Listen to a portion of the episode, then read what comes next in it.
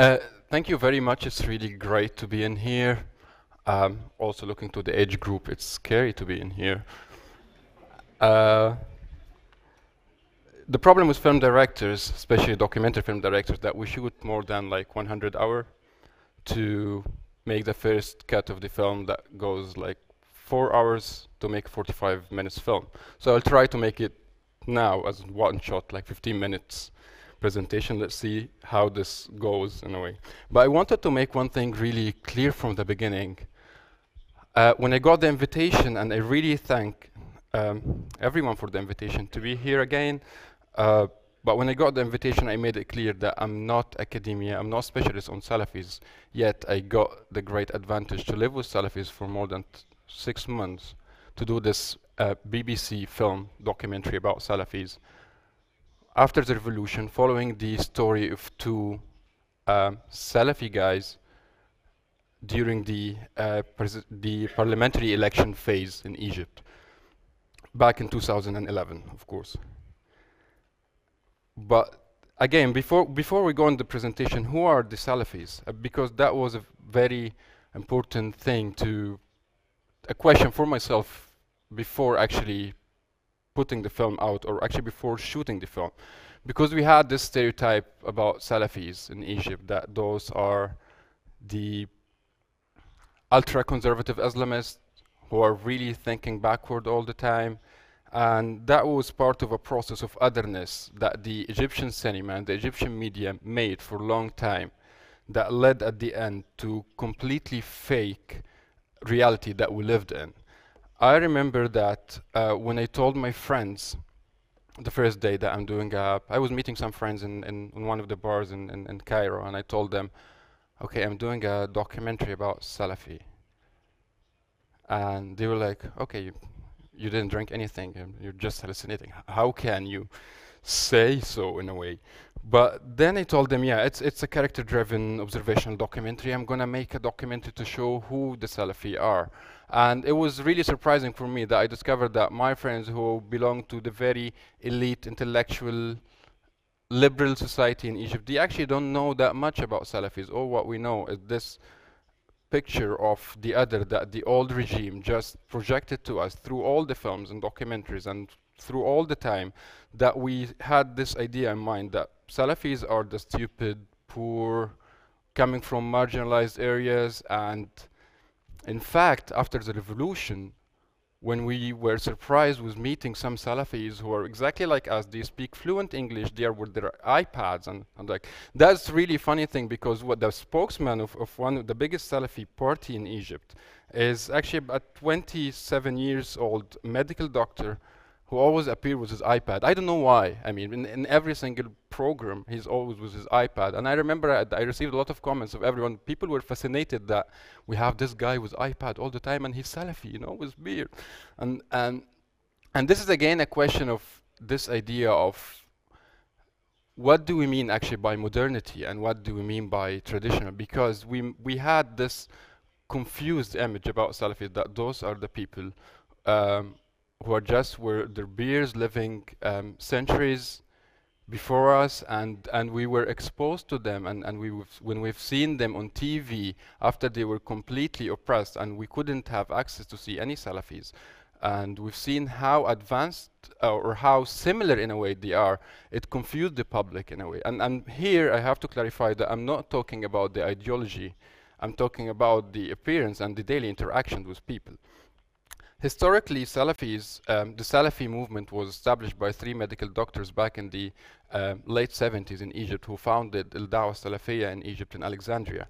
Um, three very um, promising young guys in uh, studying uh, uh, to be a medical doctors. They founded this uh, movement in Egypt with a great influence, of course, of the Salafi ideology and Salafi sheikhs from coming from KSA.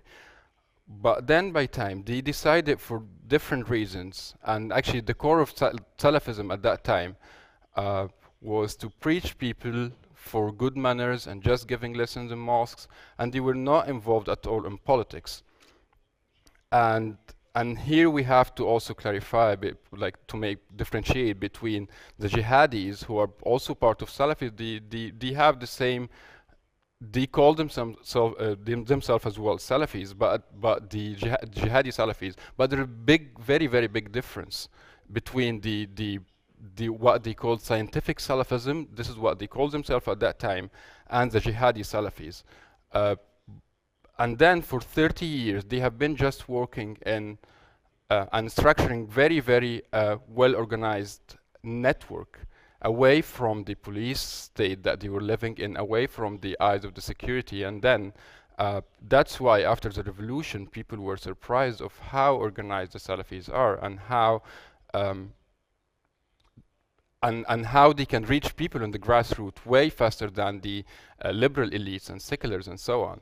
And while people were protesting in Tahrir Square, and that's something very debatable in the when we discussed the Egyptian revolution, people were discussing uh, were revolting in Tahrir Square, while on the other hand, some Salafi sheikhs said it's uh, it's banned to go against the rule uh, and, and against Mubarak uh, but they did something very essential at that time because of the cuts of services. They were down in the street, keeping the security, giving people services, major taking the rubbish of the people. And so they were not as passive as, as we think. They, they served a very essential service for uh, their neighborhoods.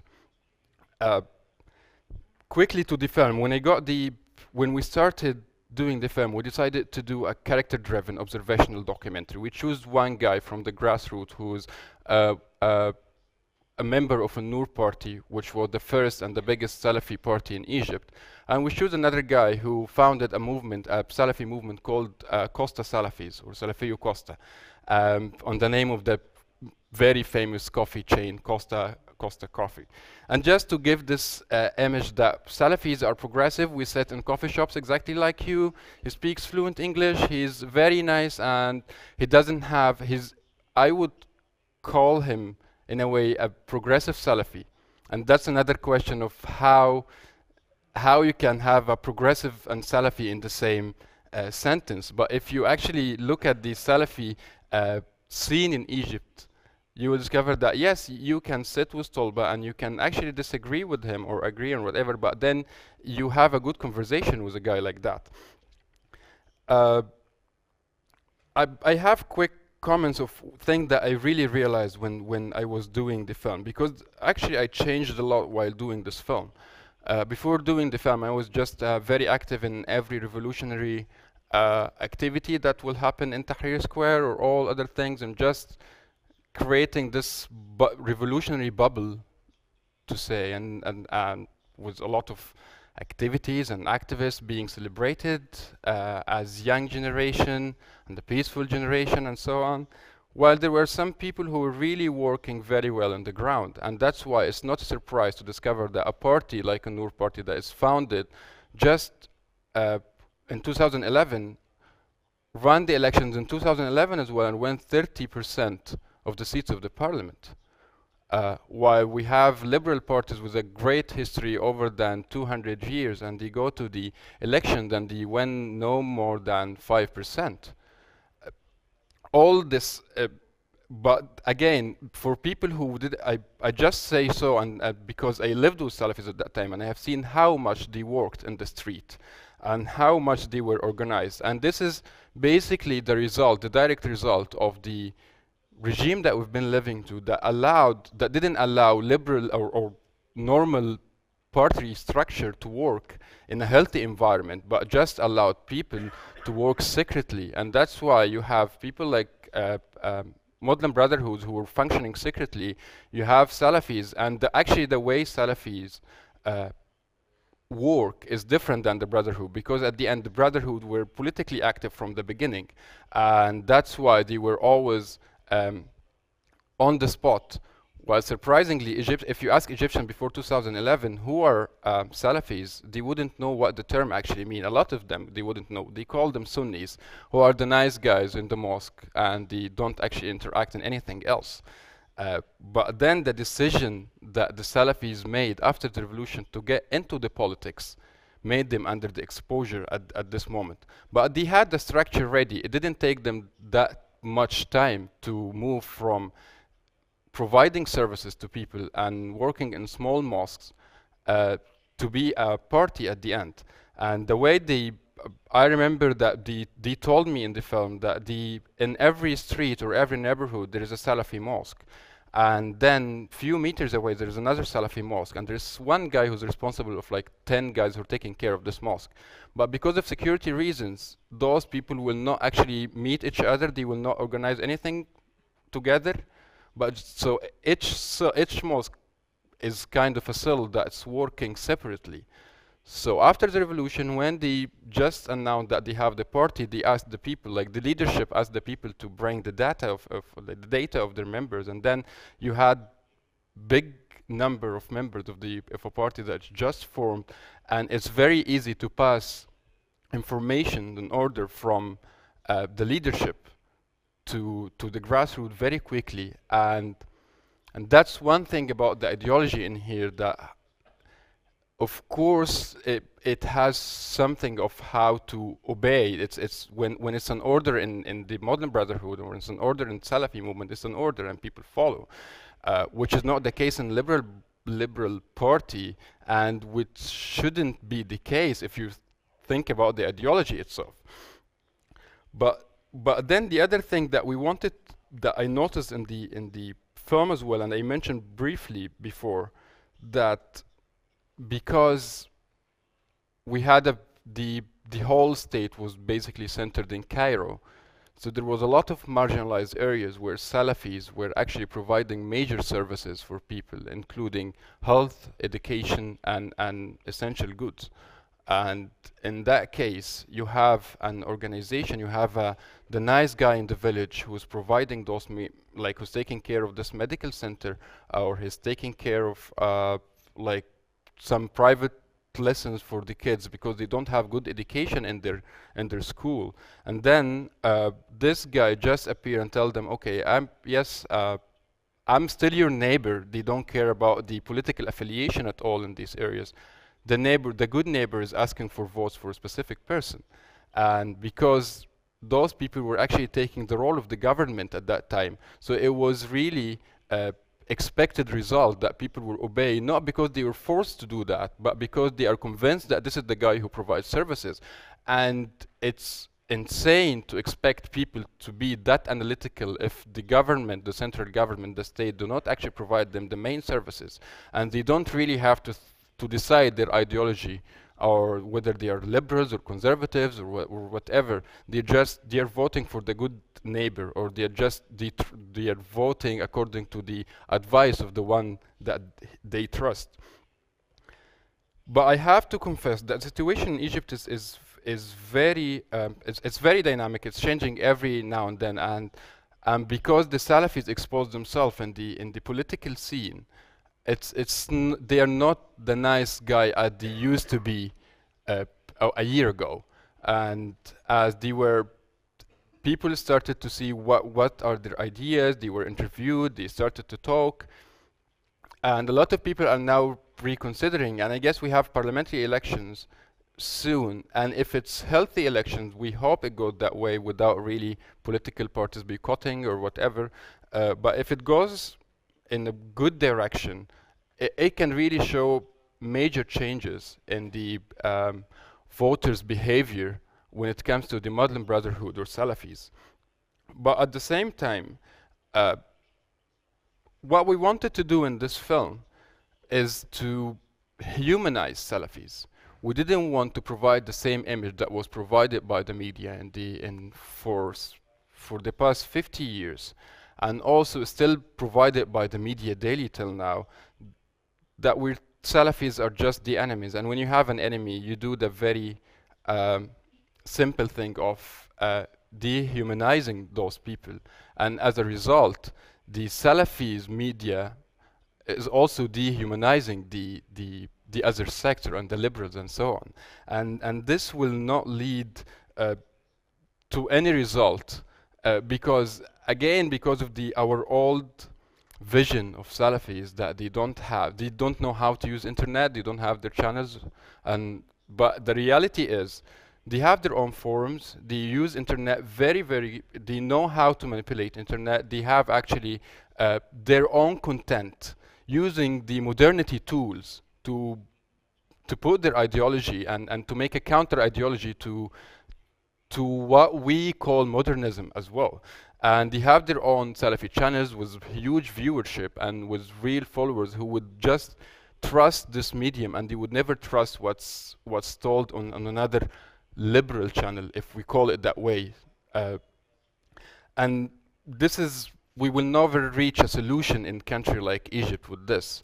And and that's why I think the, the first step is is to just show people at the R, show that the the they have dream, they are human beings, they have they want I, I have seen it myself. Although I completely disagree with with with some with some ideas of my characters in the film, but I have seen the goodwill and and I have seen that they really want the better for the country.